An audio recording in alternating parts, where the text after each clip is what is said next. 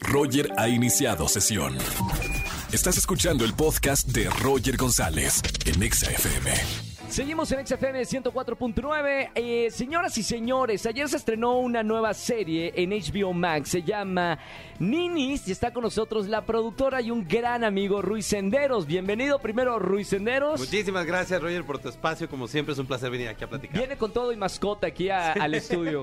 ¿Cómo se llama? Mila, la pequeña Mila. La pequeña Mila. Y está la productora. Normalmente vienen solo lo- los actores, ¿eh? Correcto. Que baje del Olimpo un, un director, un productor, un director de fotografía. Muy raro recibirlo aquí en, en la estación de radio.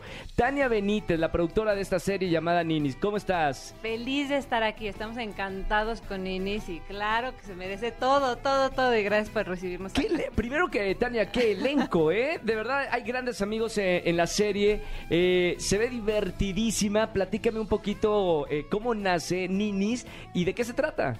Mira, Ninis nace como yo creo que todo en nuestra generación, de estaría padrísimo hacer algo y así tal cual, o sea, la idea original es de Fran Evia y de Alberto Cortés y ellos pues son comediantes, dicen, oigan, estaría padrísimo hablar de esto y nuestras vivencias y ellos se lo llevan a nuestros socios de No hay día y es así como, oigan, pues podemos hacer este programa, vamos a hacer un piloto, perfecto. De ahí, una vez que ya como que se consolida el piloto, fue, oigan, si ya nos vamos a ir por la comedia, vámonos, full commitment, vamos a hacer un sitcom. Y ahí eh, me toca entrar en escena y este y empezamos justo con esta aventura de decir, bueno, pero lo queremos hacer como con los que crecimos, o sea, con risas y todo, Friends, sí, exacto. claro, claro, como las grandes, eh, Sitcoms. las grandes sitcoms de, de Estados Unidos, ¿no? Así Y lo hicieron así, Rui, o sea, el formato era tal cual. Justo como que ese era el reto. Había habido varias aproximaciones en Latinoamérica y México de intentar hacer sitcoms, pero algo como que no terminaba de cuajar. Y justamente cuando creímos que sabíamos hacer comedia y creíamos que sabíamos hacer sitcoms, llegan los productores y el director a decirnos, no, vamos a deshacer el sitcom que más les guste Sí. Para desde cero copiar la técnica y la fórmula para que ahora sí le demos como el clavo. Y tal cual, o sea, yo nunca, nunca me había pasado eh, grabar con risas. Claro. Y las risas resulta que son un personaje más que está ahí vivo en la serie. Que entonces cuando cae un chiste, entran las risas y tú como actor tienes que hacer una pausa. Como en el teatro, ¿no? Exactamente, y, pero mantener tu intención. o Claro, sea, es como claro. haces pausa, pero tú tienes que toda la energía mantenerla. ¡Wow! Y de ahí acaban las risas y continuar como si nunca hubiera pasado nada.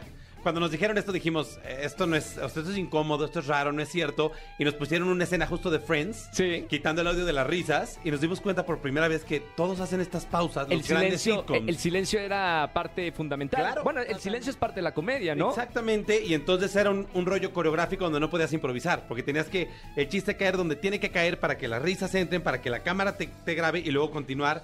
Y esto hacía que fuera una coreografía de todos. Nunca habíamos trabajado así, ninguno de los actores, ni de los productores, ni el director. La primera semana fue un poco ruda, ¿no? Como, Sí. ok, queríamos saber actuar y saber producir y saber dirigir y esto es muy nuevo. Pero luego es pues como manejar estándar o bicicleta. Ya como que agarramos la técnica y nos fuimos ya y fue una divertida increíble. Con los ojos cerrados. ¿Cómo fue eh, el, el proceso? Porque yo recuerdo que las sitcoms, un capítulo lo hacían en una semana. En Ninis, ¿cómo fue la, la producción? Mira, en ese sentido lo hicimos un poco pues a la mexicana y a lo, latinoamericano, o sea, Sí. porque en lugar de tener esa semana de rodaje por episodio, la usamos antes. Entonces hubo un trabajo de preparación muy largo, que ahí es en donde digamos se podrían compensar los días de la semana completa Sí, de ensayos. de ensayos previo a que ya llegan a filmar. Una vez que ya era, ok, van a hacer la escena, era, o sea, pero se apegan al texto completo. O sea, y también Chava Cartas, nuestro director, tenía una máquina, que era la máquina de risas, que Ajá. también tenía algunos abucheos. Ok. Entonces, si se equivocaban o si de repente no seguían la instrucción, Salía les, lo les lanzaba el bu. Oye, yo siento, Rui, que se la pasaron increíble y qué importante es haciendo una comedia, una sitcom, pasarla bien con el elenco. Eh, háblame de, de- de tus compañeros, de esas situaciones divertidas que vivieron fuera eh, de pantalla. Qué necesario es, como Sí, tú dices, claro. pasarla bien si La vas a hacer química. comedia. No hay forma de que no. Creo que fue muy afortunado aquí que es una serie eh, coral. El elenco es coral, no hay un protagónico o un. No, todos estamos como al mismo nivel. Sí. Y no funciona ningún personaje sin los otros cuatro.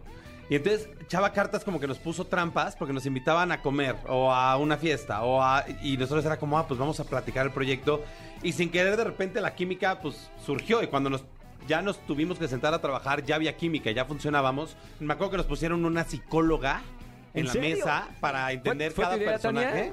Pues de todos los productores. Manita, justo una dijimos- psicóloga. Eso es muy nuevo para nosotros los Espérame, actores pero- que nos den ese chance. A ver, que un actor vaya con un psicólogo es peligro, lo pueden este, amarrar y lo mandan al manicomio. Aquí Todos es guion. están locos. Sí, sí, sí, sí, sí, fue un riesgo. Pero entonces lo padre es que la construcción de personajes se volvió algo de todos. Y entonces creo que por eso la química de estos cinco amigos. Cuando tú veas la serie vas a decir, quiero unos amigos como ellos. Señorita productora, pongan música de suspenso, por favor. Aprovechando que la tenemos aquí, Rui, eh, te voy a hacer un favor y, Ok. y a todo el elenco.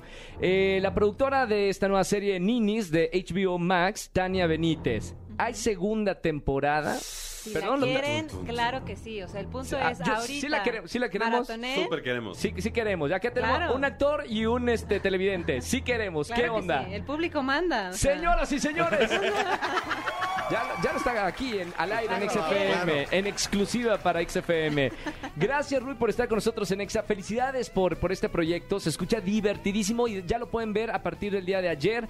Ya está disponible en HBO Max. Es correcto. Muchas gracias por el espacio. Gracias por tus porras y gracias por comprometer a nuestra productora a hacer otra. Muy bien, Tania Gracias, Roger, gracias por eso. Para que veas si quieres ir a entrevistas o no, la pienses otra vez. Gracias, Tan- Tania Benítez, con nosotros, productora. Seguimos con más música. Quédense conmigo, Ponte Exa.